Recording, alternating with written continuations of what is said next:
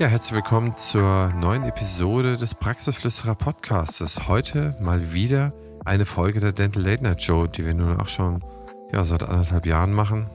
Ja, ist immer erstaunlich, wie schnell die Zeit vergeht. Jetzt schon anderthalb Jahre Folgen aufgenommen. Diesmal haben wir uns auf das Thema AI in der Zahnarztpraxis vorbereitet. Stefan und ich, diesmal darf ich Host sein, gehen da so ein bisschen generisch erstmal grundlegend dran und versuchen nachher schon die etwas größeren Fragen der Zahnarztpraxis zu beantworten. Stefan ist stark im Thema. Er erzählt, wie er das in seiner Zahnarztpraxis jetzt schon einsetzt, wie er es in Zukunft einsetzen möchte, was er glaubt, wie sich da der Markt verändern wird. Ich gebe meinen Senf dazu, habe nicht immer seine Meinung, habe aber meistens seine Meinung. Ich sehe da auch wahnsinnige Chancen vor allen Dingen, dass man erstmal die Lücken füllt, die eigentlich durch sozusagen den Personalmangel entstanden sind. Das heißt, ich würde gar nicht so weit gehen, dass man irgendwelche Leute nicht mehr bräuchte, ich glaube, man braucht jeden in der Zahnarztpraxis.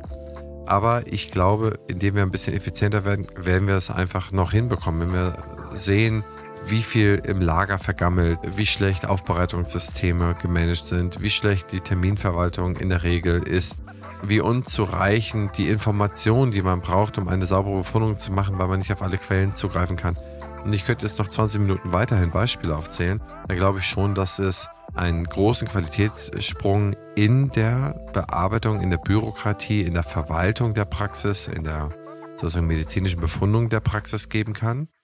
Gleichzeitig mit dem bestehenden Personalstamm. Also das würde ich sagen, ist schon das auszugebende Ziel. Naja, wir sprechen darüber, wir haben drei Thesen und dann beantworten wir noch drei konkrete Fragen aus der Zahnarztpraxis. Wir haben uns auch entschlossen, eine weitere Episode zu machen, wo wir dann nochmal ganz konkret auf die Use Cases in der Zahnarztpraxis ein weiteres Mal eingehen, und zwar in zwei, drei Monaten. Da wird sicher wieder so viel getan haben, wie es diese Woche, letzte, vorletzte Woche sich so viel getan hat. Und da werden wir mal ein Update geben und mal so ein bisschen am Ball bleiben von den Dingen, die wir da machen oder die wir am Markt sehen. In dem Sinne, ich freue mich auf eine tolle Episode. Ich freue mich auf eine kurzweilige Episode für euch. Und wenn ihr Fragen habt, oder wenn ihr mal irgendwelche Papers von mir haben wollt oder so, schreibt mir doch einfach eine kurze E-Mail, henrizi.opti-hc.de. Den einzigen Lohn, den ich dafür nehme, ist eine kleine positive Beurteilung. Darüber würde ich mich nämlich sehr freuen. Und nun ab ins Gespräch. Mein Name ist Christian Henrizi und ich bin Host der heutigen Show.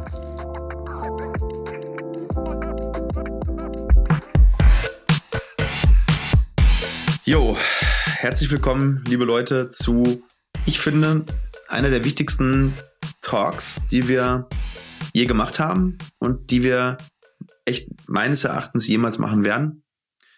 Christian ist heute Host. Ich hätte auch sehr gerne Host sein können, weil ich glaube, dieses Thema hat sich bei uns beiden innerhalb von relativ kurzer Zeit hochgeschaukelt. Es hat sich nicht bei uns hochgeschaukelt, es hat sich in der Gesellschaft hochgeschaukelt. Und es wird sich noch viel, viel höher schaukeln. Und ich hoffe, dass viele von euch, die jetzt zugucken, bereits ein bisschen mit dem Thema KI vertraut seid oder sind. Wenn ihr es nicht seid, bitte bleibt dabei, weil ich hoffe, dass wir euch heute ein paar Insights geben und ich glaube, nicht nur Insights sind wichtig, sondern vielleicht einen kleinen Schalter im Kopf umlegen können über die Relevanz der wahrscheinlich wichtigsten Erfindung seit wahrscheinlich dem Internet, vielleicht sogar noch weiter zurück. Das ist wirklich meine, meine tiefe, tiefe Überzeugung. Christian ist aber heute Host, das heißt, er holt euch jetzt einmal am Anfang kurz ab über das Thema und ich freue mich einfach auf diesen Talk, weil ich weiß, was das Thema für uns jetzt schon verändert hat in unserem Leben, in unserem Business, sowohl bei Dental One Media als auch in der Praxis. Und ich bin einfach so unfassbar optimistisch, was das Ganze noch verändern wird in den nächsten Wochen, Monaten, Jahren. Also Christian, leg los. Thema KI in der Zahnarztpraxis. Ich finde aber im Leben eines jeden Einzelnen in Zukunft. Ja, so haben wir das ja auch betitelt. Ne? Erst Arbeitswelt, dann Zahnarztpraxis, dann so ein bisschen hin und her. Erstmal hi Stefan, schön dich mal wiederzusehen. Wir hatten ja jetzt mal einen Monat geskippt und jetzt wieder mit Vollgas weiter. Bei diesem Thema waren wir uns erstaunlich einig, dass wir das schnell auf die Agenda nehmen. Und zwar so auf die Agenda nehmen, dass wir uns sozusagen vom Anfang an so ein bisschen in das Tiefere durcharbeiten können. Das heißt, Stefan und ich haben schon diskutiert, wo steigen wir ein? Steigen wir jetzt irgendwie bei Adam und Eva ein oder gehen wir schon ein paar Schritte weiter? Denn wir gehen schon davon aus, dass jeder von dem Thema etwas mitbekommen hat. Und wir gehen schon davon aus, dass nahezu jeder der Zuhörerinnen und Zuhörer schon mal ChatGPT benutzt hat oder Midjourney oder irgendetwas anderes. Aber wir können nicht voraussetzen, dass man einen einheitlichen Wissensstand habt. Das heißt, wir fangen mit unserer ersten These oder zweiten These so ein bisschen grundsätzlich an und nachher gehen wir in die Fragen rein, die wir uns so eingesammelt haben. Da geht es uns Eingemachte und zum Schluss, glaube ich, gehen wir nochmal in eine richtig harte, steile Diskussion, wo man auch vielleicht nochmal über das eine oder andere spricht, worüber man nicht so gerne spricht in all der Euphorie, aber was auch mal angesprochen werden kann. Das ist so unser kleiner ja 60 Minuten Gameplan für heute. Ich weiß nicht, ob wir mit 60 Minuten aufkommen, aber starten wir einfach mal los. Lieber Stefan, und zwar ich teile wie immer unsere erste These.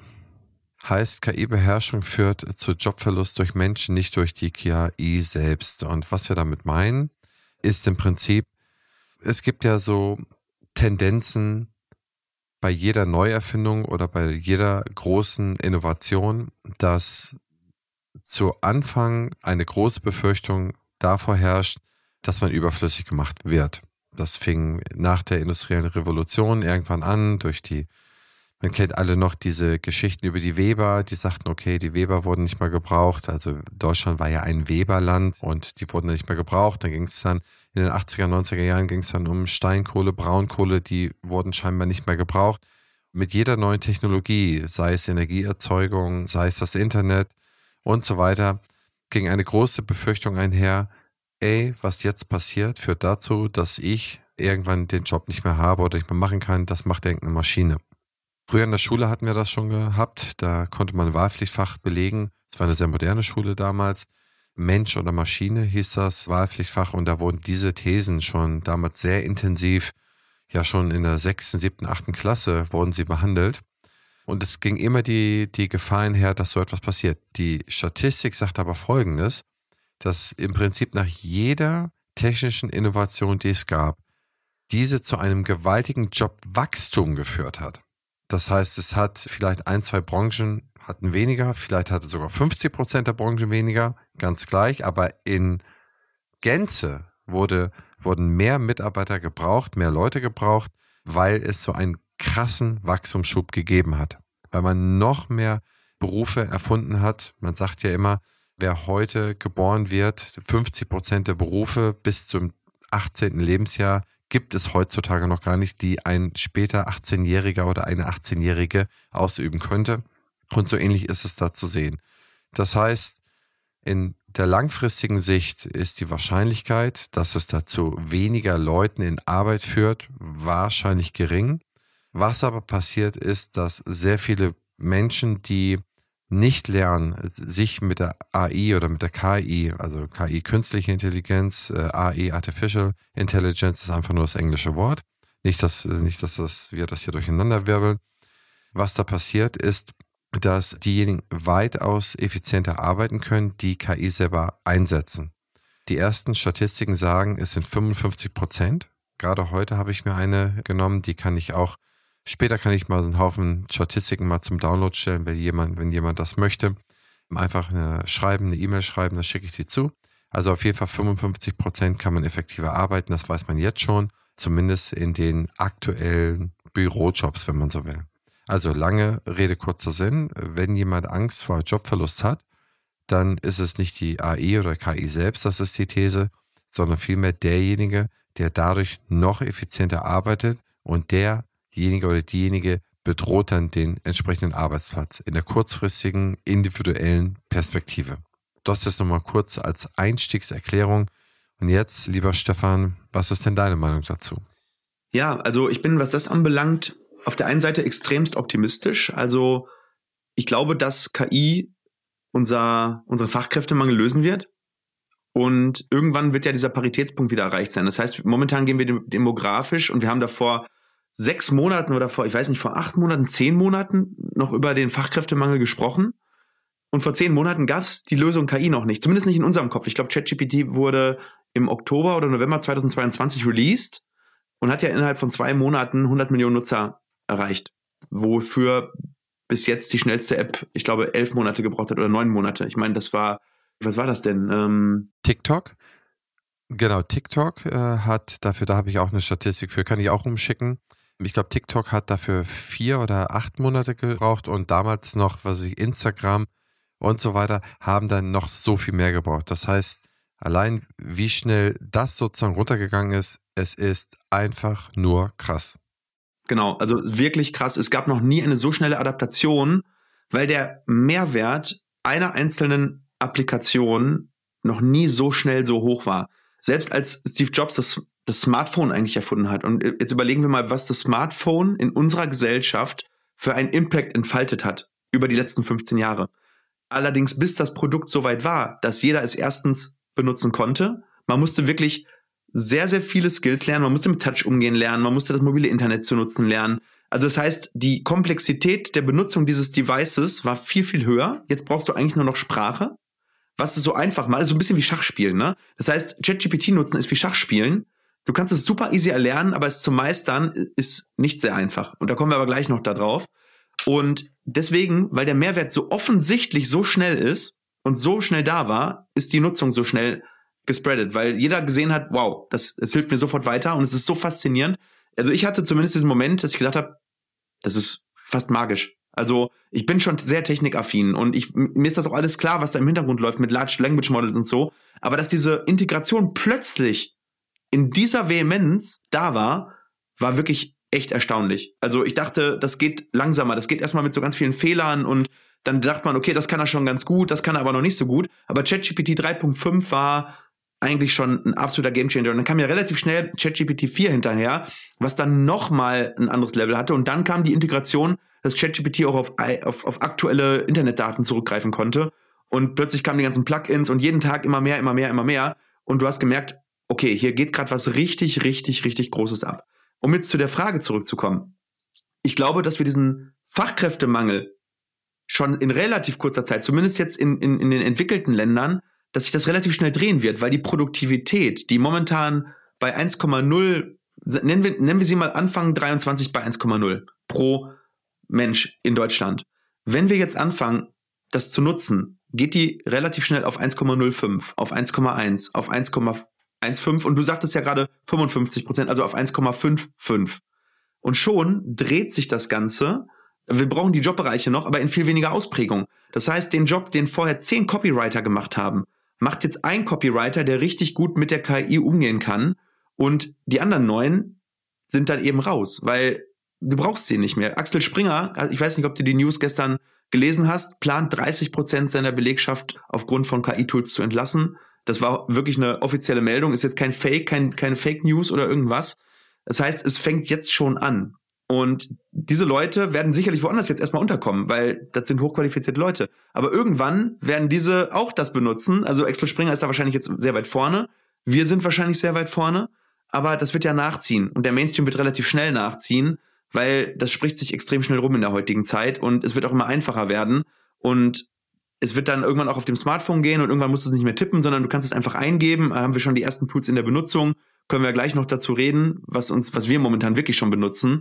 Und ich glaube, dass es sich eher in die Richtung drehen wird, dass ein gewisser Teil der Gesellschaft gar nicht mehr produktiv an der Wertschöpfung der Gesellschaft teilnehmen kann. Und dieses gesellschaftliche Problem werden wir lösen müssen. Also ich glaube, ja, jemand, der mit KI richtig gut umgehen kann, wird den anderen Leuten den Job wegnehmen. Also es wird noch toplastiger. Und der Skill, damit umzugehen, wird die Variable sein. Das heißt, wenn du vorher Copywriter warst, musst du ja jetzt eigentlich Wortdesigner werden, um das, was du eigentlich copyrighten wolltest, der KI richtig einzugeben, also die Prompts zu machen. Dann brauchst du erst deine Copywriter-Skills, um das zu überprüfen, was der da geschrieben hat. Und ich glaube, dass das in den nächsten ein, zwei Jahren zu einer, zum gro relativ großen gesellschaftlichen Problem oder sagen wir mal anders, zu einer gesellschaftlichen Herausforderung werden wird. Das ist mein Approach zu dieser ersten These. Wo wir gerade von der Zukunft sprechen, die BFS ist eines der führenden Health-Tech-Unternehmen auf dem deutschen Gesundheitsmarkt. Was ich besonders spannend finde, ist ihr Digital Health Dialogue. Hier werden die Gesundheitsthemen der Zukunft aufgelistet und gemeinsam diskutiert. Auch ich bin dabei und stelle meinen Gästen daraus Fragen, wie zum Beispiel, wie wird die Digitalisierung dein Arbeiten verändern oder wie ticken die Patienten und Patientinnen von morgen.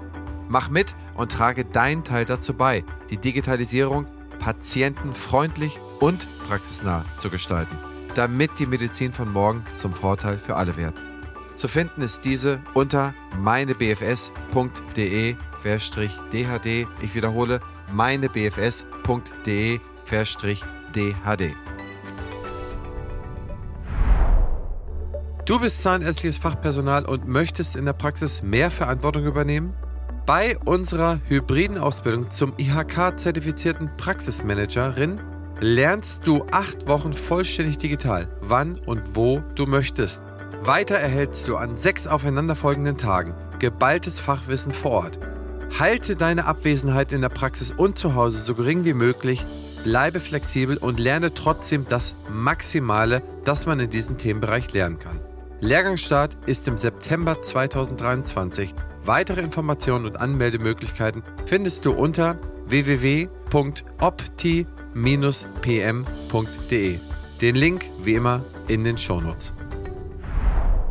Ein passendes Ergänzungsformat zum Praxisflüsterer ist Küste und Kiez mit meiner Co-Host Dr. Anne Heitz. Wir beantworten Fragen in 15 bis 20 Minuten und immer und stets Dienstag früh in eurem Podcast-Player. Ihr Charme, mein Gepolter. Ich glaube, das ist unterhaltsam. Hört doch einfach mal rein. Um nochmal die Zahlen nachzuliefern, ich habe es mal gerade aufgemacht.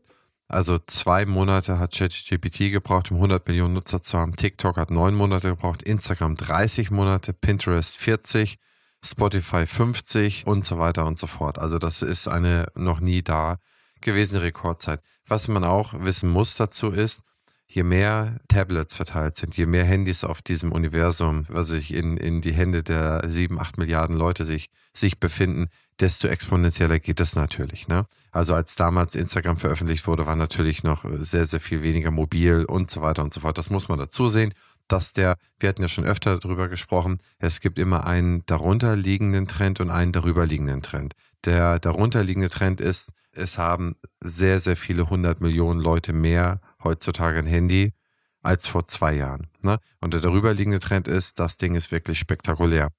Ich stimme dir in, in vielen Punkten ein. Kurzfristig wird es ja möglicherweise ein, zwei Verwerfungen geben.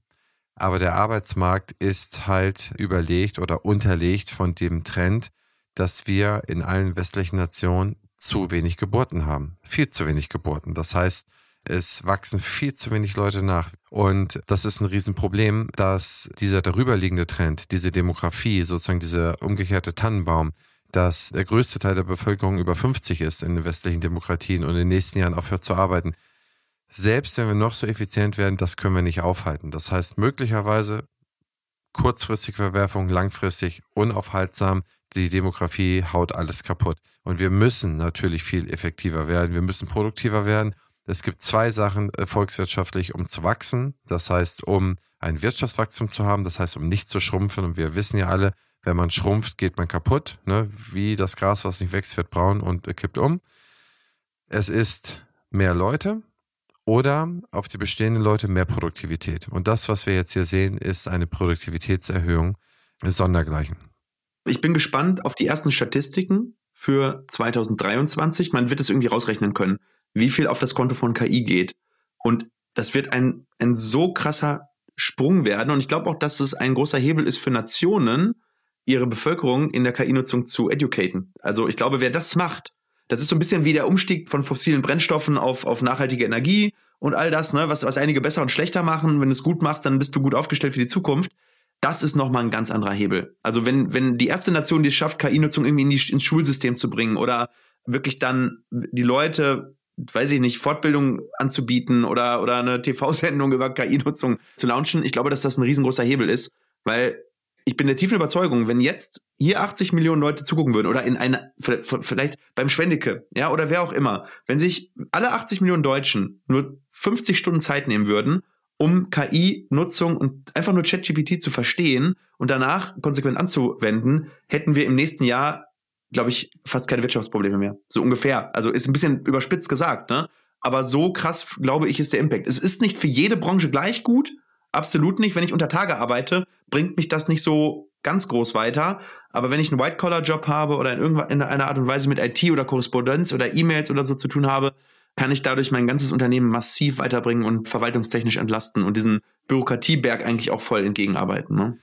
Ja, letztendlich sagst du ja das Richtige. Es gibt da noch Differenzierung zwischen dem Tischler und dem Zimmermann. Da gibt es langfristig sicherlich sehr, sehr viel Hilfe. Also die KI wird dann irgendwann feststellen können, welches Stück Holz am besten zu irgendetwas passt und wie man die besten Schablonen daraus macht und vielleicht diese Fräsmaschinen alleine steuern. Da geht ja jetzt schon sehr, sehr viel. Ne? Also man wundert sich, was da eigentlich schon alles möglich ist. Ja, oder die Angebote versenden. Ne? Die, die KI weiß dann halt, wo jetzt gerade gebaut wird und wo, wo man infrastrukturell gut hinpassen würde von der Objektgröße und gibt dann automatisiert die Angebote ab. Und das ist also, ich habe heute ein Beispiel nur, ne? Ich habe heute ein Angebot bekommen für unseren Bau, 60 Seiten lang. Ich habe gesagt, ChatGPT liest das Angebot und fasst es mir kurz zusammen mit dem Plugin. Und ich habe dann innerhalb von einer halben Seite habe ich die Zusammenfassung bekommen. Wie teuer ist das? Was wird da gemacht? Bis wann ist das Angebot gültig? Und wie viel Skonto gibt es? Und dann wusste ich da Bescheid. Und klar, ganz am Anfang liest du das Angebot trotzdem nochmal quer. Aber im Großen und Ganzen alleine sowas. Ne? Oder erstelle das Angebot. Was momentan noch Position für Position gemacht wird, wenn die KI genug Schnittstellen hat zu den Informationen, die halt da sind und das nicht mehr händisch ausgewertet werden muss. Dieses Händische, was wir in allen Unternehmen haben, auch in der Zahnmedizin extrem. Ja, vor allem einfach nur E-Mails zu beantworten von Patienten, die immer die gleichen Fragen stellen. Also wir nutzen das jetzt schon und wir haben jetzt schon die ersten E-Mails besser beantwortet, als ich es gemacht hätte. Als ich es selber gemacht hätte.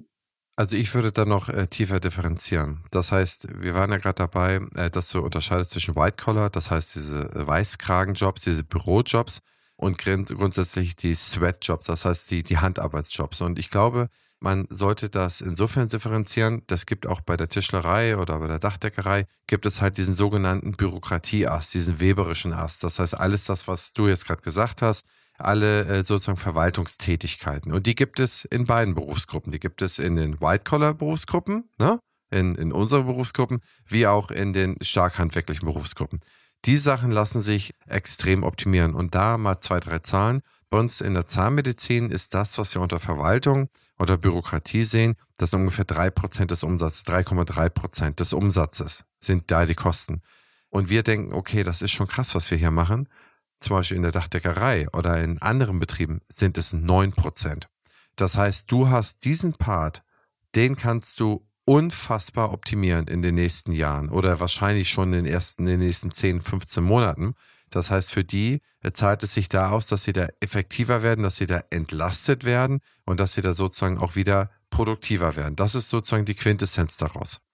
Ja, gut, wir haben natürlich noch andere Kosten. Ne? Du kannst natürlich auch, also was du jetzt hast, sind die reinen Kosten auf der Nicht-Personalseite, ne? Doch, doch, die Personalseite auch. Also, ich habe es auf einer Tätigkeitsperspektive genannt. Das heißt, die Tätigkeiten, die gemacht werden, die sozusagen unter reiner Bürokratie, nicht unbedingt ich mache ein Angebot an einen Patienten oder ich muss das, also die rein als Bürokratie im Volksmund verstanden, querstrich missverstanden werden. Ist ein bisschen different. Dann gibt es ja aber noch on top die Sachen, wo, wo KI auch helfen kann, die zwar nicht als Bürokratie, aber dennoch als Verwaltung äh, gelten. Ne? Und dann gibt es auch noch das, den Marketing-Ast. Ne? Bei uns sind das 6% der Kosten. Also wir werden jetzt, wenn wir jetzt zehnfach effizienter werden, werden wir jetzt nicht nur 0,6% für Marketing ausgeben, sondern vielleicht nur noch vier, aber den Output erreichen, den wir sonst mit 20 Prozent erreichen würden. Und das ist einfach krass. Das ist natürlich auch ein unglaublicher Wettbewerbsvorteil, wenn du jetzt als Unternehmen diese Art von Skalierung vornehmen kannst in deiner Kommunikation auf den sozialen Medien. Das ist Wahnsinn. Stefan, dann erzähl doch äh, jetzt mal ganz konkret, ich meine jetzt nicht für den Bau, sondern ganz konkret für die Praxis, wo du das schon einsetzt. Also das ist ja vielleicht gleich nochmal der Trigger, dass man das mal tiefer legt für unsere Zuhörerinnen wo setzt der Zahnarzt das aktuell ein oder könnte er es einsetzen? Okay, also die, die einfachste Anwendung, die wir alle auch schon länger kennen und die jetzt gar nicht so neu ist, ist natürlich im Endeffekt die Diagnostik ne, mit der KI-gestützten OPG-Befundung. Das, das setzen wir schon ein und zwar auch schon etwas länger, aber das würde ich jetzt so ein bisschen schon als Legacy-Produkt irgendwie bezeichnen. Also, dass der dir dann einzeichnet, wie, wie ist der Knochenverlauf, wo ist Karies, wo sind apikale Aufhellungen und so will ich nur einmal erwähnt haben, weil es auch KI ist. So richtig die Sachen, die ChatGPT und dann drüber hinaus sind, also was wir äh, extrem oft machen, ist E-Mails, die reinkommen, ChatGPT zu geben und sagen, du bist Zahnarzt, du bist Spezialist für Implantologie, bitte beantworte diese E-Mail fachlich korrekt. Das heißt, wir lassen den Text schreiben und lesen dann drüber und korrigieren nur noch, was falsch ist. Das heißt, anstatt 20 Minuten für die E-Mail zu brauchen, oder sagen wir vielleicht 12 Minuten, brauchen wir nur noch zwei Minuten.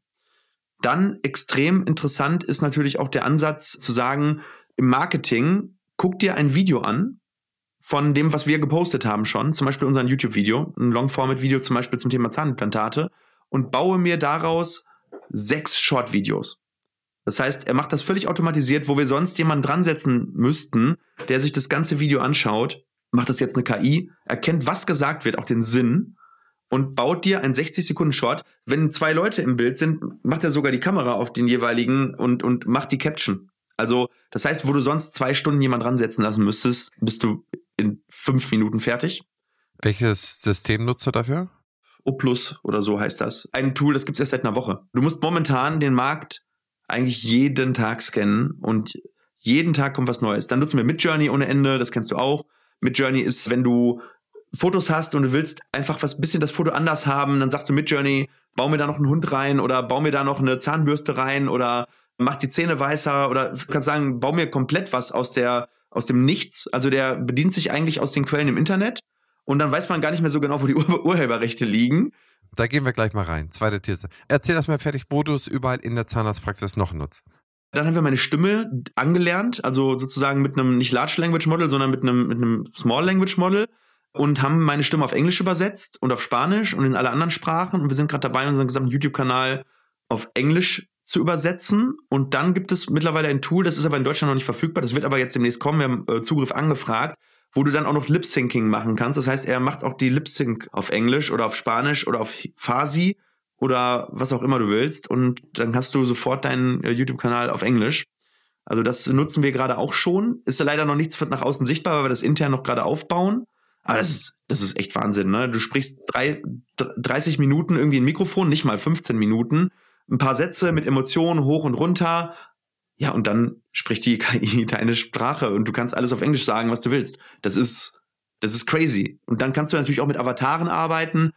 Aber wir haben ja so viel eigenen Content. Also ich glaube, später wird es sogar so sein, dass es so gut wird, dass du eigentlich, von mir gibt es zum Beispiel 1000 Videos online. Du sagst der KI, guck dir diese 1000 Videos an, merk dir, was ich sage, merk dir meine Tonalität, merk dir einfach, wie mein, mein Fachlevel ist und dann mach einfach ein Video zum Thema Sinuslift von mir und ich gucke da nur noch drüber. Also so weit wird das in sechs bis zwölf Monaten meines Erachtens sein. Momentan übersetzen wir nur meine Videos, die wir schon haben. Dann haben wir PDF-Tool, wo wir PDFs, das habe ich dir schon gesagt, wenn Angebote reinkommen, dass das komplett scannt, du kriegst ein 160-seitiges PDF oder ein Implant Journal und dann sagst du, fass mir bitte die, die fünf, sechs wichtigsten Sachen aus diesem Journal zusammen. Gleiches kannst du für YouTube-Videos machen. Ich äh, gucke mir sehr viele YouTube-Videos von Creatoren an und ich gehe jetzt dazu über, mir die Videos zusammenfassen zu lassen und wenn mir die Inhalte gefallen, erst dann gucke ich das Video, weil ich mir nicht 20 Videos angucken möchte, wovon 17 dann Schrott waren, sondern ich will mir nur die drei angucken, wo die Learnings aus den Videos so gut sind, dass ich mir den Creator dann in lang angucken möchte. Wir haben Social Intents. Das bedeutet, du kriegst einen Chatbot für deine Webseite, der scannt deine komplette Webseite, lernt die auswendig und du kannst auf deiner Webseite plötzlich die Leute per Voice fragen lassen, wann gibt's den nächsten Termin, wie sind eure Öffnungszeiten, welcher Arzt ist bei euch für das Thema Ästhetik zuständig. Also solche Sachen, das haben wir heute etabliert. Also wir sind wirklich gerade, wir haben vor einem Monat gesagt, wir gehen massiv in KI rein und benutzen mittlerweile zehn oder zwölf Tools. BART nutzen wir über, über VPN, das geht ja in Deutschland nicht. Ja, das sind, glaube ich, so die wichtigsten. Also bestimmt habe ich ein, zwei vergessen, aber das sind so die, die Use Cases. Also ganz viel ist momentan Zeitsparen von Dingen, die du sonst repetitiv machen würdest. Ja, ich glaube, das ist sehr klug. Also wenn ich das jetzt zu, so zuhöre, das sind wirklich Sachen, wo du jetzt immer so Fummelkram, das ist einmal erstellt, wie zum Beispiel bei den Videos. Oder auch der Creator hat das ja schon besprochen, was du zusammenfassen lässt. Und dann ist es Fummelkram, das dich dann selber sozusagen in die Lage versetzt, einfach, ja, werthaltiger mit, mit dir und mit deiner Zeit und deiner Umgebung umzugehen und auch mit deinen Ressourcen, die dir zur Verfügung stehen. Ach, im Marketing für, für Ad-Copies nutzen wir es natürlich extrem, ne? Also, das heißt, schreib mir fünf Werbetexte zum Thema Sinuslift und berücksichtige dabei die Zielgruppe der Gen Z, bla bla bla bla bla. Und die, also die in der Agentur nutzen das wie wild. Das heißt, wir nutzen das natürlich auch für unsere Kunden, äh, um momentan einfach bessere Ads zu erstellen und mehr Ads und mehr Videos und mehr Bilder, als wir es vorher konnten. Also eine kurze Erklärung noch dazu. Was sind eigentlich Large Language Models und wie, wie funktioniert das? Also im Großen und Ganzen ist es so, dass hier eine Wahrscheinlichkeitsrechnung hintersteckt. Das heißt, hinter allen gibt es Wahrscheinlichkeitsrechnungen runtergebrochen, nochmal Wahrscheinlichkeitsrechnung, nochmal Wahrscheinlichkeitsrechnung, nochmal Wahrscheinlichkeitsrechnung. Und darauf werden dann sehr gute Sprachmodelle, also trainierte Sprachmodelle, die dann alles Wissen haben, werden dann anhand dieser Wahrscheinlichkeiten deine Frage beantworten. Das heißt, eigentlich ist es ein riesengroßes Mathematikmodell, was dahinter ist. Da gab es verschiedene Ansätze über den letzten Jahren. Schlussendlich hat sich da ein Ansatz durchgesetzt, den äh, erstmalig Google veröffentlicht hatte vor fünf oder sechs Jahren, worauf dann alle weltweit weitergearbeitet haben. Der erste, der am Markt ist, ist OpenAI mit ChatGPT. Das führt aber auch dazu, und das sind zwei Sachen, die man auch wissen muss, dieses Modell klingt immer richtig. Ne? Egal, was da rauskommt, es klingt richtig, aber es halluziniert häufig. Also mir, mir hat es schon ganz viele Fehler rausgeschmissen, also wirklich dummes Zeug, aber was richtig logisch klang. Aber ich wusste, dass es nicht so ist. Das heißt, es füllt Lücken. Ne? Es ist immer noch äh, fehlerbehaftet. Einige Kritiker sagen, genauso fehlerbehaftet wie, wie es jetzt ist, ne, hat es noch keine Besserung gegeben, war es auch schon in ersten Test vor zehn Jahren und das ist nicht besser geworden. Andere sagen, okay, die werden über die Zeit raus iteriert und dann ist es dann sozusagen, ist es dann, ist es dann die Wahrheit. Aber da kommen wir nachher nochmal drauf. Erstmal kurz zu unserer zweiten These, weil du es eigentlich schon so richtig angesprochen hast, äh, als wir über Mid-Journey gesprochen haben. Ach, übrigens, eine Einhaken muss ich noch machen. Wir haben ein White Paper für die Zuhörer vorbereitet, wo wir so ein bisschen was zusammengefasst haben zum Thema KI. Das könnt ihr euch runterladen unter denta1-media.de slash KI. Also, wen das interessiert, weil das vielleicht ein bisschen zu schnell gegangen ist und wenn ihr irgendwas sucht und dann wisst ihr nicht, was hat er jetzt gesagt, hat er jetzt Opus oder, oder hat er jetzt ChatGPT oder ChatGBT gesagt oder so, könnt ihr gucken, äh, denta1-media.de slash KI. Da hat Alex mal wirklich so ein paar Sachen zusammengefasst, was wir alles so benutzen. Was du gesagt hattest, war, dass wir Urheberrechtsverletzungen natürlich auch aktuell hinnehmen in irgendeiner Form. Denn Midjourney, das ist dieses Tool, womit man Bilder kreieren kann. Was man da auch schon gesehen hat, ist, dass da irgendwo noch die sozusagen die Bildunterschrift vom Künstler da noch mit reingemercht worden. Das heißt, es ist aktuell noch ein rechtlich ungeklärter Raum. Also da kommen wir jetzt in der zweiten These drauf. Und zwar KI, AI muss kontrolliert in einen rechtlichen Rahmen gelegt werden, da ihre kontinuierliche Lernfähigkeit sowie Urheberrechtsverletzung zur Bedrohung wird. Und was damit gemeint ist, ist, es ist kein rechtlicher Rahmen. Es wird zwar von den Firmen so probiert, wie stelle ich eine ja, Giftgasbombe her, ja? Oder das ist dann natürlich alles aktuell gesperrt. Wusstest du, dass Google seinen Mitarbeitern verboten hat, ChatGPT zu nutzen? Nee, das wusste ich nicht. Das ist auch eine Meldung von gestern oder vorgestern, weil Google gemerkt hat, dass Unternehmensgeheimnisse durch ChatGPT dann geleakt werden, weil das Modell natürlich immer weiter lernt und man dann theoretisch Google-Geheimnisse ausfragen kann. Das ist Wahnsinn, das ist richtig krass. Ja, ich hatte gehört von Samsung, dass Samsung-Mitarbeiter äh, sich haben irgendwelche Berichte zusammenfassen lassen und äh, dass dieses Wissen dann woanders verwendet worden ist und dass die Unternehmen dann sozusagen peu à peu sagen, okay, das wird schon ein bisschen schwierig. Also hier sieht man auch, dass selbst Sachen, die man jetzt hochlädt, also auch dein Kostenvoranschlag oder dein Angebot, ich meine, das ist jetzt nicht super secret und wahrscheinlich interessiert sich da keiner für. Das haben wir ja zum Beispiel im Betrieb von vornherein, habe ich gesagt, so, wenn wir irgendwelche Maschinen trainieren, dann laden wir Gesetzestexte rein, MDR zum Beispiel oder irgendwas, aber nicht unsere genauen Prozessanweisungen, wie wir hier nochmal da zwei Prozent rausholen oder hier nochmal fünf Prozent. Das tun wir da nicht. Das machen wir, wenn wir da Closed Shops haben. Also Closed Shop heißt, wenn es, es gibt diese Systeme, kann man auch so nutzen, dass die sozusagen abgeschlossen sind vom Internet. Secret-Modus eigentlich, ne? Also was wie eine Private KI, das wird es alles geben. Gibt es ja auch im Browser, ne? Kannst ja auch sagen, der soll das nicht tracken, was du gerade machst. Wird ein riesengroßes Thema, ne? Auch das Thema Trusted Sources, ne? Also wem kann ich eigentlich noch vertrauen, wenn mich jetzt jemand anruft und der, meine Stimme kann der ja auch aus dem Internet ziehen, der kann die nachmachen, der kann bei meiner Mutter fake-mäßig anrufen und sagen, das ist so Enkeltrick 2.0, ja, dass ich irgendwo festhänge und ihm mir Geld überweisen soll. Und es wird so klingen wie ich. Das heißt, du kannst ab einem gewissen Punkt, und es wird so kommen, und es wird benutzt werden dafür, ja. Es ist halt super easy, damit Verbrechen zu machen. Vor allem jetzt in der frühen Zeit, wo noch nicht jeder das so weiß. Das wird wilder Westen, ne? Das muss alles relativ schnell reguliert werden. Ansonsten ist das ultra gefährlich, mal, mal von diesen langfristigen Gefahren, dass KI uns irgendwann mal übertrumpfen könnte und dann sind wir die Haustiere der KI, aber wir haben viel, viel, viel, viel greifbarere Gefahren in den nächsten 12, 24 Monaten, ne, die wir regeln müssen.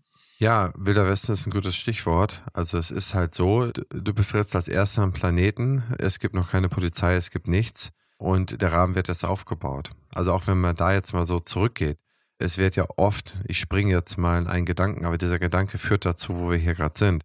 Als damals, was ich Friedrich I., als er sozusagen Preußen-Brandenburg, als er den äh, Staat beherrscht hat, er war ja einer der ersten, der so Berufssoldaten hatte und der die Landesgrenzen mit Berufssoldaten verteidigt hatte. Und damals mussten Steuern abgegeben werden. Und das waren acht Prozent. Ne? Und da wurde immer gesagt, okay, wie kann ein Staat so funktionieren? Nur acht Prozent Steuern.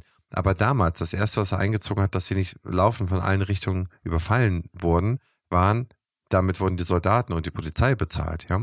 Das heißt, das war ein sogenannter Nachtwächterstaat. Das heißt, es wurde eine Funktion erfüllt, ja. Und dann über die Zeit kamen dann alle anderen Funktionen dazu. Und heute, heutzutage bezahlt man 50 Prozent Steuern. Und genauso ist es hier. Man betritt einen Planeten, ist es erstmal nichts da, ja, oder ein Land ist es erstmal nichts da.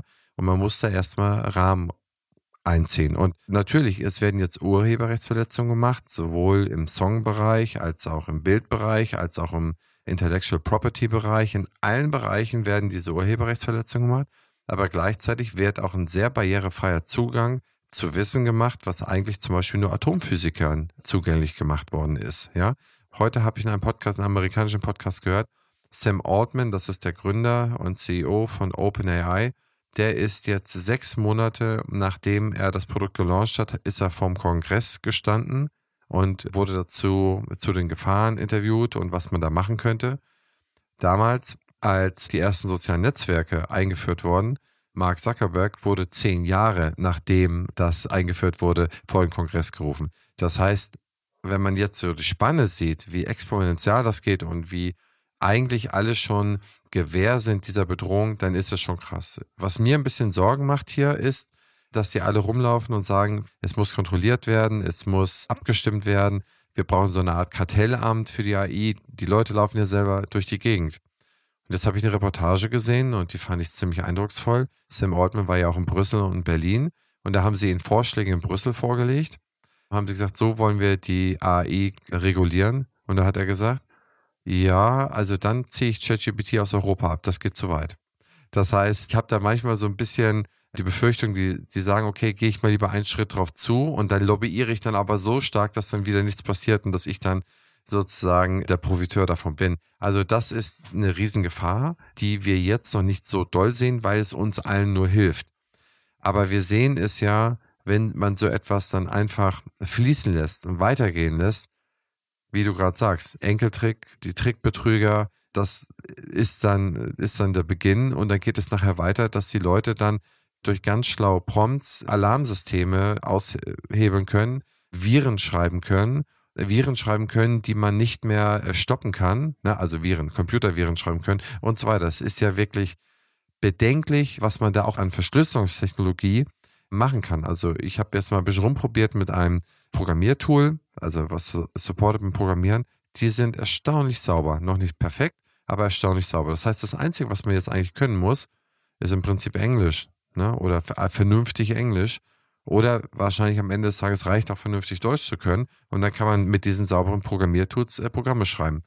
Ja, weil du kannst ja alles auf Englisch übersetzen. Ne? Also du kannst ja ChatGPT sagen, übersetzt das jetzt ins feinste Englisch. Also es ist ein Step mehr. Es ist besser, wenn du Englisch kannst, noch. Aber das wird auch lang, nicht lange so bleiben. Ne? Also was ich finde, was spannend wird, ist, wird das Ganze irgendwann zentralisiert? Also wird es einen, einen geregelten Zugang geben und wird es vielleicht auch verschiedene Arten von Zugängen geben und wird es zum Beispiel reichen Menschen oder einflussreichen Menschen eher möglich sein, gewisse Tools zu nutzen, als wenn du eben diesen Einfluss nicht hast. Das wird sehr, sehr spannend sein. Also in Deutschland vielleicht noch nicht ganz so krass, aber wird das in China sein? Wie wird es in den USA sein? Und das zweite wird sein, wie teuer wird das sein, wenn du mehr Kapazität nutzen willst? Weil das ist ja ein unfassbarer Wert. Und die Konzerne, die das entwickeln, die werden das natürlich versuchen, für ihre Market Valuation ähm, auszunutzen. Und jetzt ist ChatGPT momentan für 20 Dollar in, im Monat zu haben.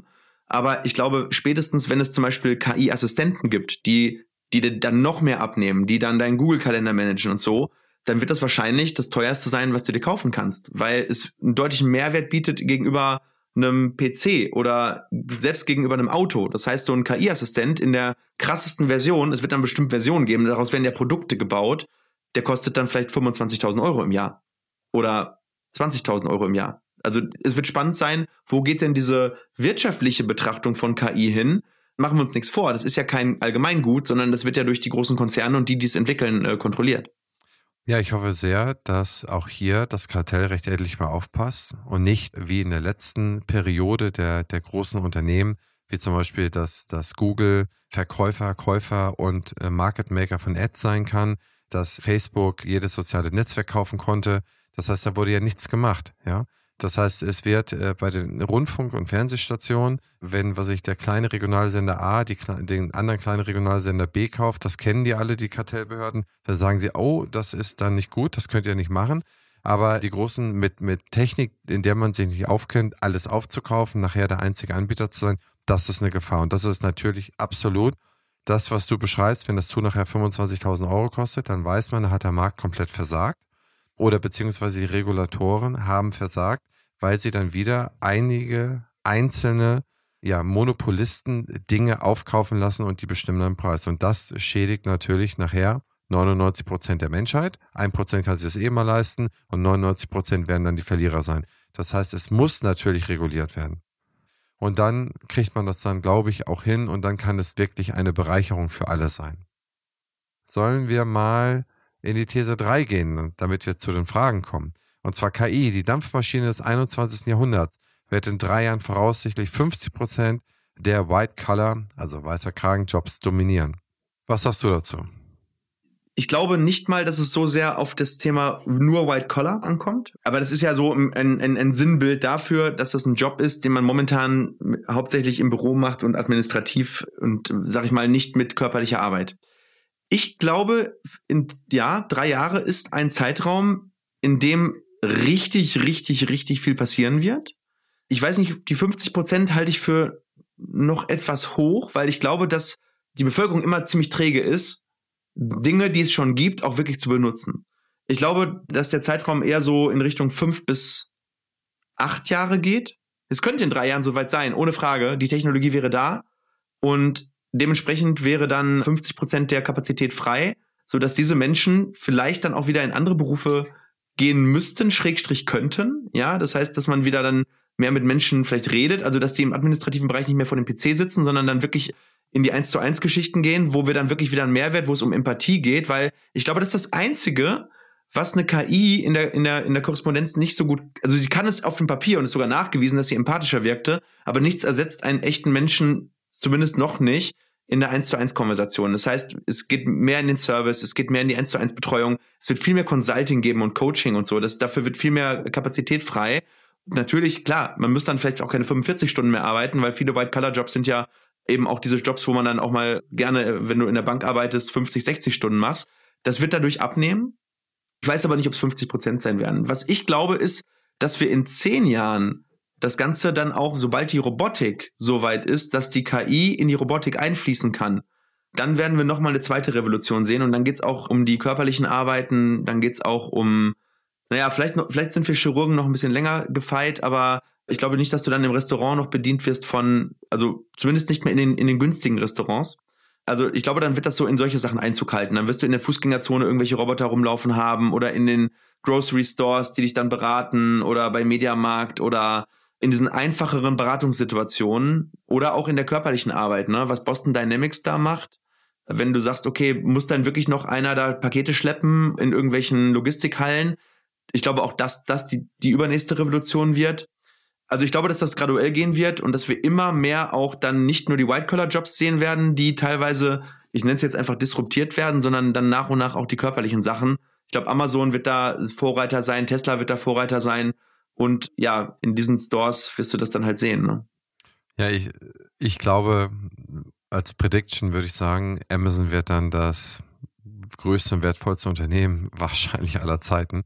Äh, wenn die erstmal ihre 1,6 Millionen Arbeiter in den Lagerhallen da zum großen Teil ersetzen können, die eigentlich ein Kostentreiber sind und die haben schon, weiß ich, weltweit eine marktbeherrschende Stellung und dann auf einmal flitzen irgendwelche Roboter rum. Überleg mal, was das, das nimmt ja, was weiß ich, 60 Prozent vom Deckel, was die Löhne angeht. Die werden ja Geld drucken, da kommen die ja gar nicht mehr hinterher. Also das sind natürlich riesengroße Profiteure. Und ich glaube aber auch, dass es Jobs gibt, an die man vielleicht nicht unbedingt denkt. Also Lehrer oder jemand, der, der Nachhilfe gibt, vielleicht, ähm, also wenn ich das sehe, ein Sohn von mir hat Nachhilfe, ist auch super, aber möglicherweise kann das dann nachher ein richtig geprompte AI kann ihm die Nachhilfe genauso gut geben, ne? Möglicherweise sogar besser, sogar genauer, ausdauernder, möglicherweise. Das geht ja relativ schnell schon und ähm, und die KI kann vielleicht auch den Stil, wie sie, wie sie lehren muss, besser anpassen, als es jetzt jemand kann, der halt nur einen Stil hat, weil er eben einen Stil hat. Du kannst ja der KI sagen, du bist Albert Einstein, du bist Stephen Hawking oder du bist der verrückte Professor aus irgendeinem, weiß ich nicht, Dumbledore, ja. Je nachdem, was denjenigen dann motiviert, sobald wir dann an dem Punkt sind, wo da auch vielleicht ein Avatar noch dahinter steht, ja, Kinder sind da ja nicht so voreingenommen. Wir sind ja, ah, das ist ja gar nicht echt. Ein Zehnjähriger, der findet das doch sogar noch cool ja, und äh, ist dann wahrscheinlich doppelt motiviert, da zu lernen. Und wenn du das noch mit ein bisschen Gamification kombinierst, also die Schule ist ja eigentlich dann sehr ein sehr ungamification Ort, da gibt's dann eine Note einmal im Jahr, äh, oder weiß ich nicht, nach einer Klassenarbeit. Wenn du dann plötzlich dann da Punkte sammeln kannst und dann bist du in so einer Ladder. Ich sehe da großes Potenzial, wirklich Leute zu motivieren, ja, anstatt an der Playstation zu hängen, vielleicht dann wieder äh, zu lernen, ne?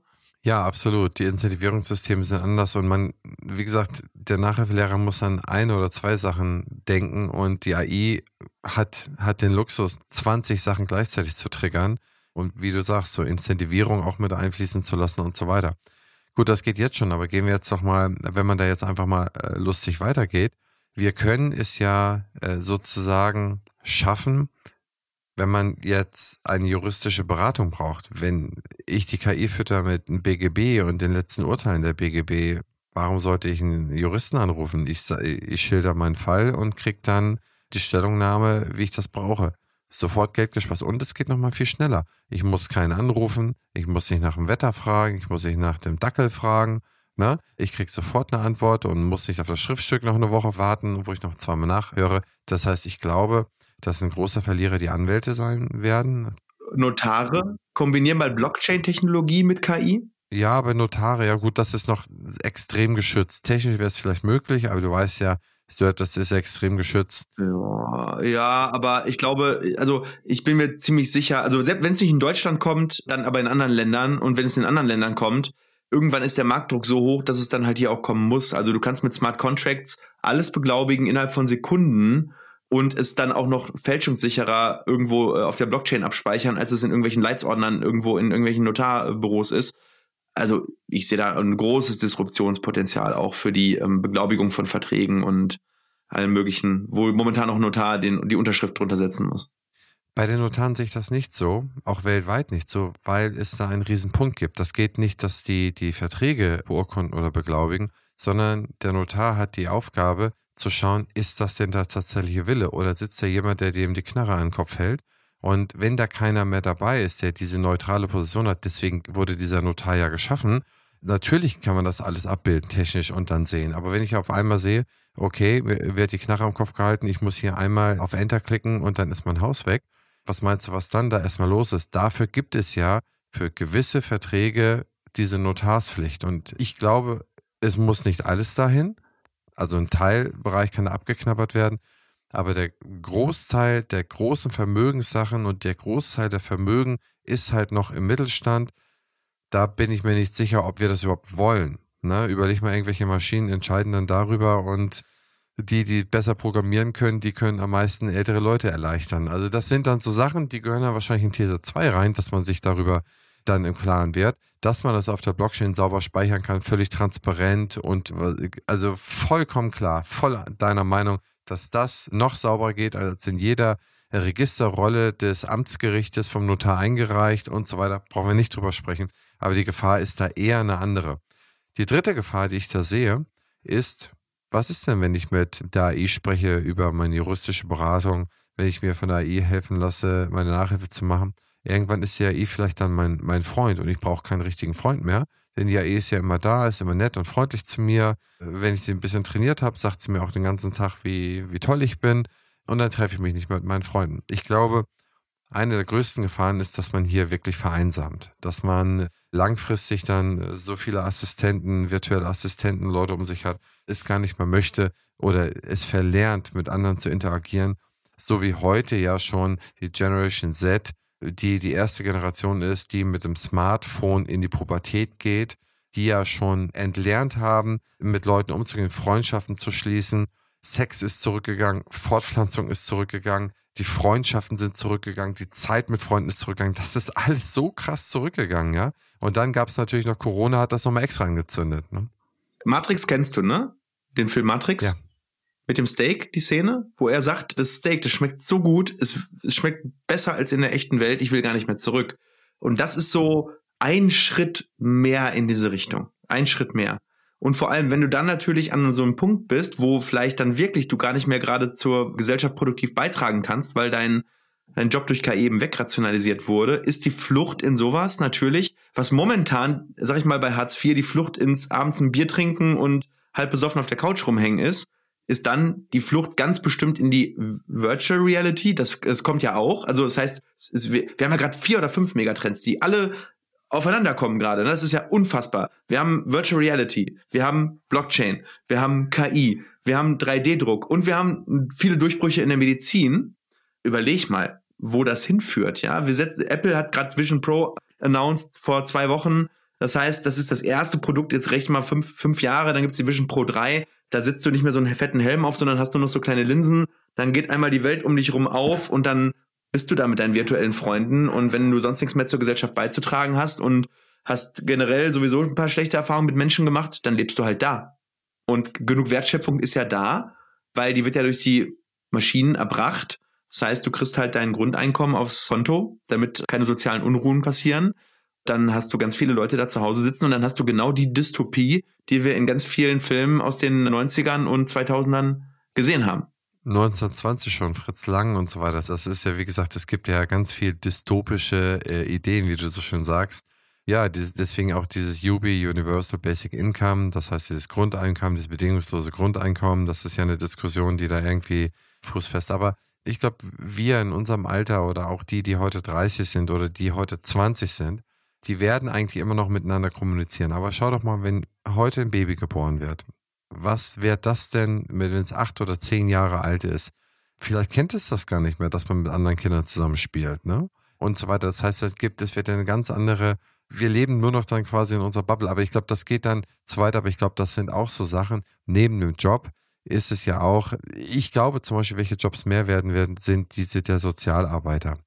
Die schlimmste Haft der Welt ist Isolationshaft das Allerschlimmste, was dir passieren kann, ist, in eine Zelle gesperrt zu sein und mit keinem mehr zu kommunizieren. Ne? Was mich interessiert ist, ist das Gedächtnis von Menschen, sind die Synapsen so klug, dass sie unterscheiden, ich spreche mit einem Menschen oder mit einer Maschine und kann es diese sogenannte Isolationshaft ersetzen oder geht das nicht? Und da wird es ja wissenschaftliche Studien irgendwann zu geben, wenn sie das mal entsprechend verprobt haben, aber ich glaube, das Ende der Menschheit ist eher, meine Dystopie ist, wir als soziales Wesen, das, was uns groß gemacht hat, die Anpassungsfähigkeit und dass wir halt sozial miteinander umgehen können und uns gegenseitig bereichern können, dass das dann wegfällt. Aber gehen wir mal in die Zahnmedizin. Das heißt, die erste Frage gebe ich direkt an dich. Wie kann künstliche Intelligenz in der Zahnarztpraxis zur Optimierung eingesetzt werden? Eigentlich hast du die Frage ja zwischendurch schon beantwortet. Ja, aber lass uns mal ein bisschen weiter denken. Also das, das, was jetzt geht, super, das funktioniert heute, das benutzen wir heute.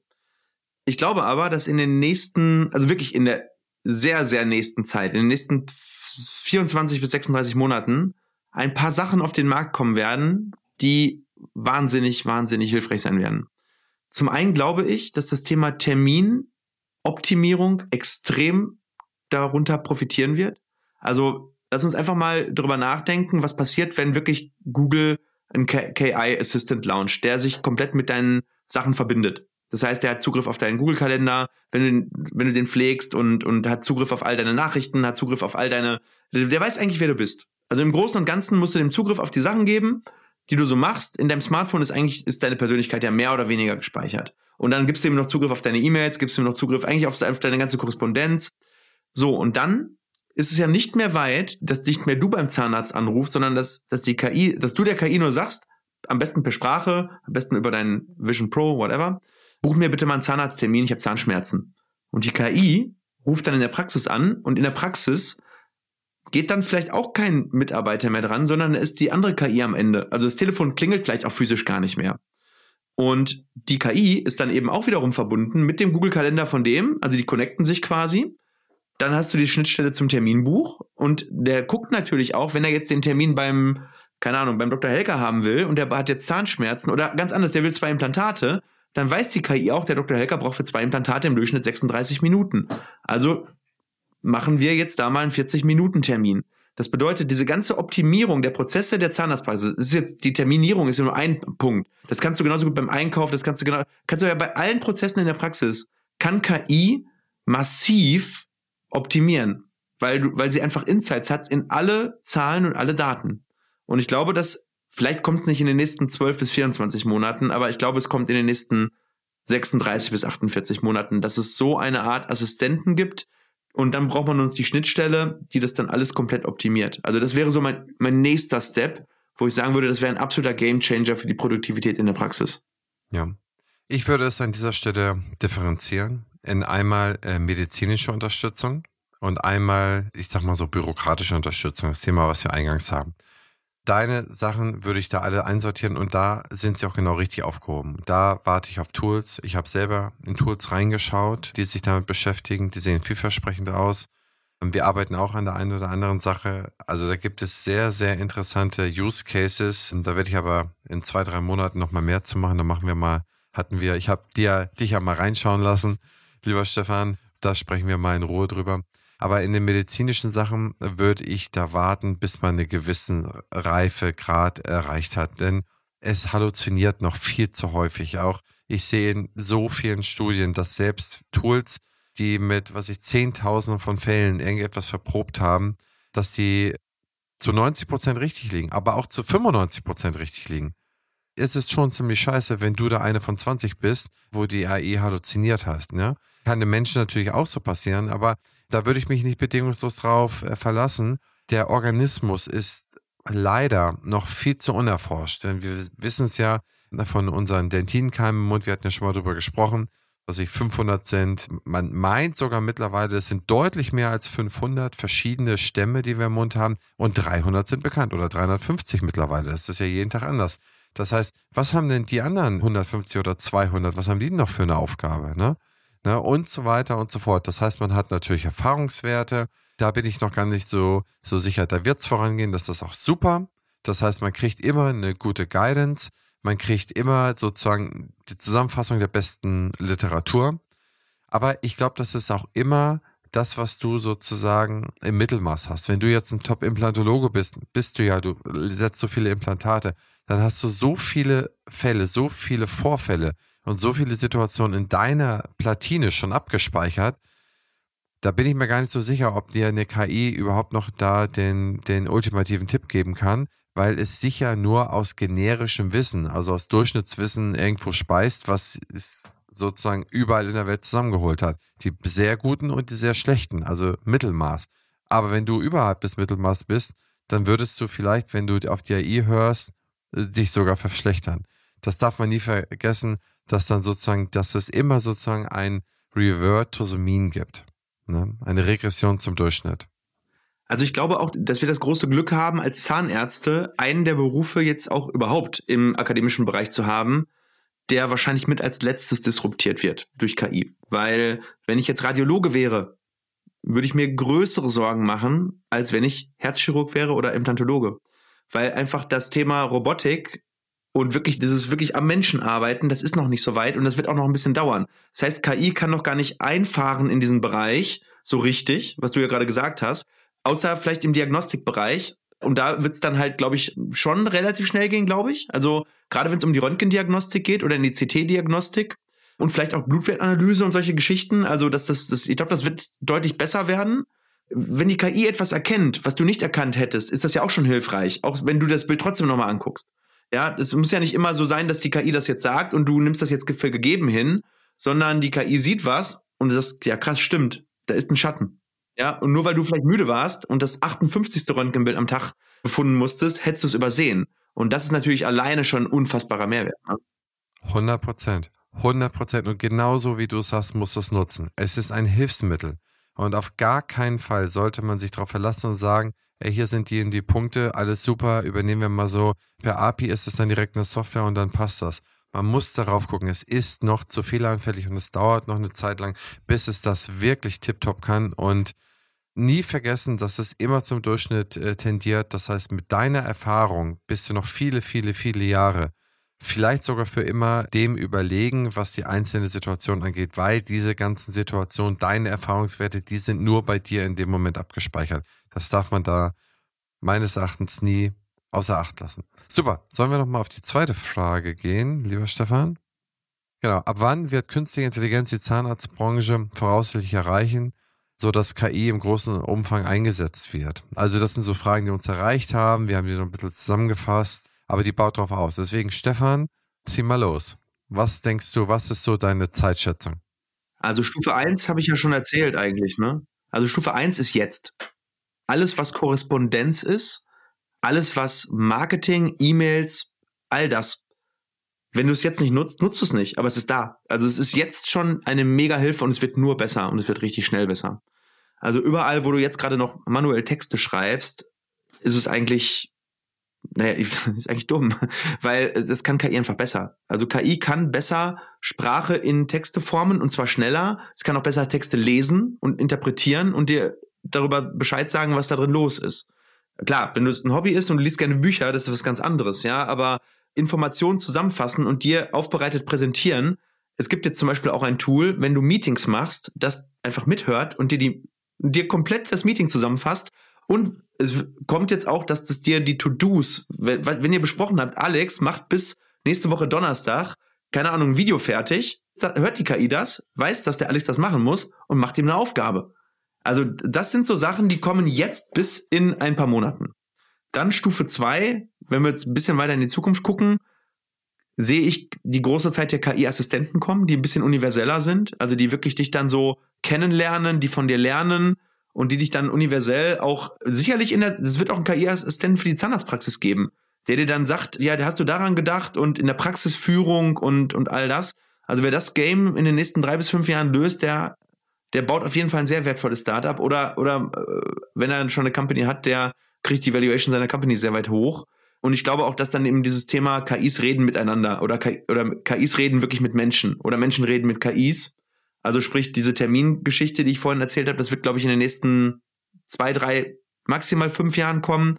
Und Stufe drei ist für mich dann wirklich, sobald die Robotik Einzug hält, dass sie so gut ist und dass das so günstig zu produzieren ist, dass sich jeder so einen Assistenten für zu Hause oder für die Praxis leisten kann, der dann den Steri macht oder der dann eben am Empfang sitzt und Fragen beantwortet oder äh, die Kaffeemaschine sauber macht oder was weiß ich oder Wasser im Wartezimmer aus. Also unendliche Möglichkeiten, wie so jemand eingesetzt werden kann. Vielleicht kann der sogar irgendwann so rudimentär assistieren. Ich glaube aber, der Job der ZFA in der Stuhlassistenz ist so krass durch KI jetzt also ich glaube, dass wir ganz viele Leute wieder zurück in die Schulassistenz kriegen, weil sie wissen, sie haben dann einen safen Job.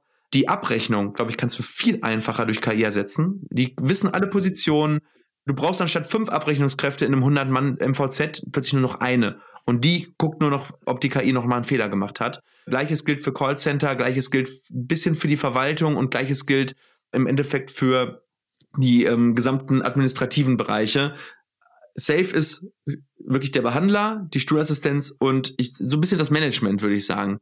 So, das finde ich krass. Also ich habe mir da Gedanken drüber gemacht und ich sehe halt wirklich dann in den anderen Bereichen sehe ich Disruptionsgefahr in den nächsten fünf Jahren und in den in diesen körperlichen Schrägstrich am Stuhl arbeiten, glaube ich, sind wir 15 Jahre mindestens noch safe. Also ich würde das in der Matrix sehen. Und zwar sehe ich erstmal in der Information und in der Navigation die AI als signifikante Unterstützung. Und da glaube ich, dass in den nächsten ein, zwei Jahren wir in der Zahnarztpraxis sehr viel schnellere Informationen bekommen, also auch bei der, zum Beispiel auch medizinische Informationen, ja. Und dass wir sehr schnell zu sozusagen dahin navigiert werden, was wir da konkret machen müssen. Das heißt, ich glaube, äh, was ich zehn Fenster aufmachen, hier hin und her klicken und dies und das, je nachdem, wie schnell die Softwarehersteller hier sind oder Startups hier kommen, die da irgendwelche Lücken schließen, wird das sehr schnell kommen. Was länger dauert, insbesondere im medizinischen Bereich, ist der dritte Bereich, das ist die Automation. Dass die AI dir automatisch dann alles ausfüllt und so weiter und so fort. Ich glaube, das dauert noch mindestens zwei Jahre, wahrscheinlich ein bisschen länger. Und da gibt es auch sehr viel Steigerungsbedarf. Das heißt, da wird es am Anfang einfache Formulare geben. Am Ende des Tages werden Maschinen damit auch gesteuert. Das heißt, Stereo an, aus, bla, bla, bla, bla. Das heißt, und dann ganz, ganz später, ganz, ganz viel später, aber vielleicht sprechen wir da auch gar nicht mehr drüber, ist die Robotik. Lassen wir den mal außen vor. Die andere Dimension, über die wir sprechen können, lass uns doch mal die Personen in der Praxis tiefer legen. Also die, die sozusagen die Mitarbeiter. Da gibt es ja normalerweise drei User-Personen, in die man das unterteilen kann. Das einmal die äh, Stuhlassistenz, von der du gesprochen hast. Das einmal die Abrechnungskraft, Querstrich, äh, Verwaltungskraft. Und die dritte ist die Kraft, der äh, du Behandlung delegierst. Also die machst dann Prophylaxebehandlung, die macht dann Bleachingbehandlung und anderes. Also die macht eigenständig die Behandlung. Fangen wir mal beim Positiven an. Die User-Persona, die am Stuhl steht, die da assistiert in der Behandlung, unverzichtbar auf nicht nur auf Sicht, sondern auf ganz lange Zeit.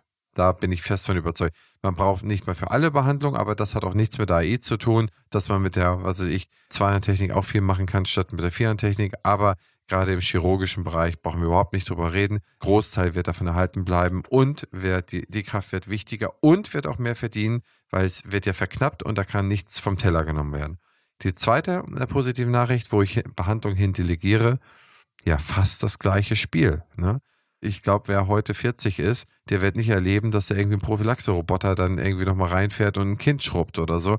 Also das ist ja viel zu teuer, so ein Gerät. Also, ne, das wird in anderen Bereichen, wenn man heutzutage sieht, die Operationsroboter, die kosten ja viele Millionen und dies und das. Und bis das erstmal so optimiert ist mit LIDAR-Technik, dies und das, 15 Jahre, 20 Jahre, also ganz, ganz lange Zeit hin, auch safe. Abrechnung, Verwaltung, wie du sagst, komplett bei dir da wird es meines Erachtens eine erhebliche Disruption geben in unserer Branche. Das heißt, für all diejenigen, die hier zuhören und wie sie sich orientieren wollen, also wie gesagt, nimmt es einfach so, dass in unsere subjektiven persönlichen Meinung kann natürlich alles ganz anders kommen, aber da kann man sich schon mal so ein bisschen orientieren, in welche Richtung man da möglicherweise gehen möchte. Ich kann nur sagen, seid die Beste in dem Bereich in eurer Praxis, weil die wird behalten. Das ist so. Du brauchst einen, der das kontrolliert. Und die, sag ich mal, wenn du vorher vier hattest, du behält, wen behältst du? Stefan, last but not least. Welche positive, negativen Effekte sind zu erwarten, wenn künstliche Intelligenz in der Zahnarztbranche eingesetzt wird? Ja, also einen negativen Effekt haben wir schon gesagt, nämlich den Wegfall von einigen Tätigkeitsbereichen. Also nicht Wegfall, zumindest signifikante Disruption. Also wir haben gesagt, ne, ZMV, Empfang, Callcenter, Abrechnung. Also das sind so die Sachen, wo man wirklich dann sagt, okay, das sind Leute, die dann natürlich sich umorientieren müssen. Also ob das jetzt negativ oder positiv ist, sei dahingestellt, aber für die, die es betrifft, ist es erstmal negativ. Für den Markt ist es erstmal, naja, es ist halt eine Effizienzsteigerung, ne? Dementsprechend, also für den Markt ist es sogar auch wieder positiv. Ich glaube, dass einige Menschen, die momentan noch Antworten von ihrem Arzt persönlich erwarten, in Zukunft mit der Antwort einer KI vorlieb nehmen müssen und werden. Und das wird erstmal eine Umstellung sein und wird vielleicht zu sozialer Friktion führen, also meines Erachtens. Und es waren für mich eigentlich fast schon die negativen Effekte. Positiv habe ich mir im Prinzip die krasse Prozessbeschleunigung notiert. Also wir werden so krass unsere Prozesse nochmal optimieren. Es wird so viel effizienter im Marketing, in der Korrespondenz. Das heißt, du wirst, also dein, dein, deine Personalkostenquote wird, senken, wird sinken, aber auch deine Kosten innerhalb dieser Kostenstellen im Marketing wird sinken oder du wirst einen höheren Output haben, was ja dann auch wiederum zu einer Kostenreduktion führt. Und das wird eben den Weg freimachen, um Gehälter anzuheben oder vielleicht sogar auch Dienstleistungen günstiger anzubieten, weil am Endeffekt ist es ja trotzdem wieder ein relativ freier Markt in Deutschland. Also ist eine gute Nachricht für die Kostenstruktur in der Gesundheitsbranche, sagen wir es mal so. Es werden weniger Fehler passieren, wenn das ausgereift ist weil so, sobald es eben Autopiloten gibt für gewisse Dinge und der funktioniert halt zu 99,9 Prozent, werden halt weniger Fehldiagnosen gestellt werden, werden weniger administrative Fehler, es werden weniger Termine versäumt oder vergessen anzurufen, weil die KI, die schläft nicht, die wird nicht müde und die wird es halt erledigen, wenn sie gut gelernt hat. Wir werden weniger repetitive Arbeiten haben. Das ist schön, weil wir können uns wieder mehr auf die Menschen konzentrieren. Das heißt, all die stupiden Dinge, die momentan Recherche sind, die stupide E-Mails, Absagen, Recall rausschicken, so ungefähr, ja, wer, wer schickt noch Recall raus? Aber solche Sachen, die früher irgendwie an der Tagesordnung waren, oder, oder vielleicht auch Karteikarteneinträge machen, du kannst es jetzt mittlerweile, kannst es wahrscheinlich irgendwann, wird die KI einfach mithören und die Karteikarteneinträge einfach richtig machen, ja. Das heißt, all das, wofür wir momentan noch ganz viel unser Brainpower brauchen, was eigentlich Supportprozesse sind, neben der eigentlichen Behandlung, wird es zum Glück wegfallen und wir werden uns darauf verlassen können, dass es trotzdem erledigt wird. Ja, und für mich ist der große, äh, die Lösung des Fachkräftemangels, auf die, die ich große Hoffnungen lege, so dass wir plötzlich nicht mehr zu wenige äh, Kräfte haben, sondern vielleicht sogar, was heißt zu viele, aber dass wir dann wieder mit voller Kapazität fahren können, weil einige Praxen momentan ja teilweise Behandlung absagen müssen, weil sie keine Leute finden. Ich glaube, dass das zwar eher ein lokales Problem ist und dass man auch lösen könnte, aber das wird dabei helfen. 15 Prozent der Praxen haben schon ihre Behandlungsstunden eingeschränkt. Das heißt, alleine in diesem Bereich, um diese 15 Prozent wieder aufzufüllen, das wäre ja schon ein Segen. Ja? Ich war neulich zum Vortrag in Sachsen. Da finden selbst Privatpatienten nur noch ganz, ganz schwer eine Zahnarztpraxis, wenn ihre eigene Praxis aufgegeben hat, wo sie sozusagen wieder auflaufen können und wo sie wieder behandeln können. Das heißt, für alle, die sich niederlassen wollen, Schlaraffenland ist, ist Sachsen, geht nach Sachsen. Da gibt es so wenig Behandler und so viele Patienten und so viele sozusagen solvente Patienten. Da gibt es eine große Empfehlung von uns an dieser Stelle.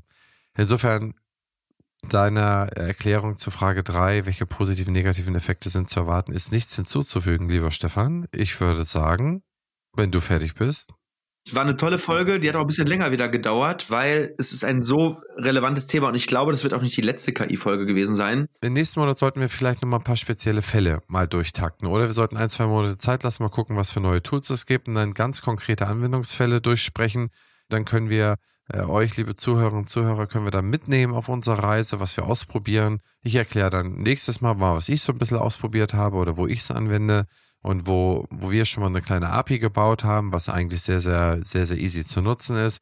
Und ich würde sagen, Stefan, machen wir mal äh, eine kleine Sommerpause mit AI und dann jetzt ist Juni, spätestens September, aber oder vielleicht August, machen wir mal einen zweiten Teil, oder?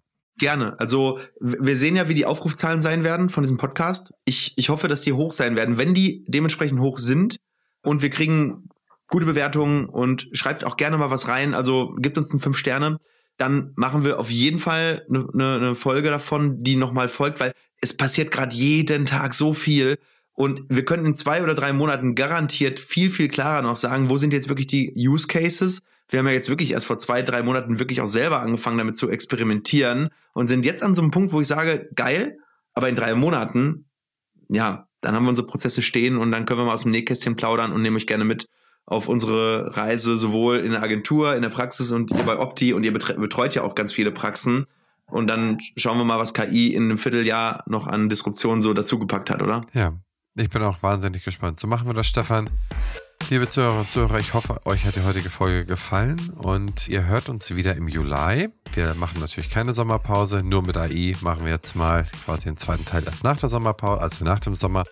Und ja, bis dahin, bleibt gesund und munter, genießt einen tollen, tollen Sommer. Corona-frei, Corona ist ja weit weg. Wir können wieder alles machen. In dem Sinne, euer Stefan und euer Christian.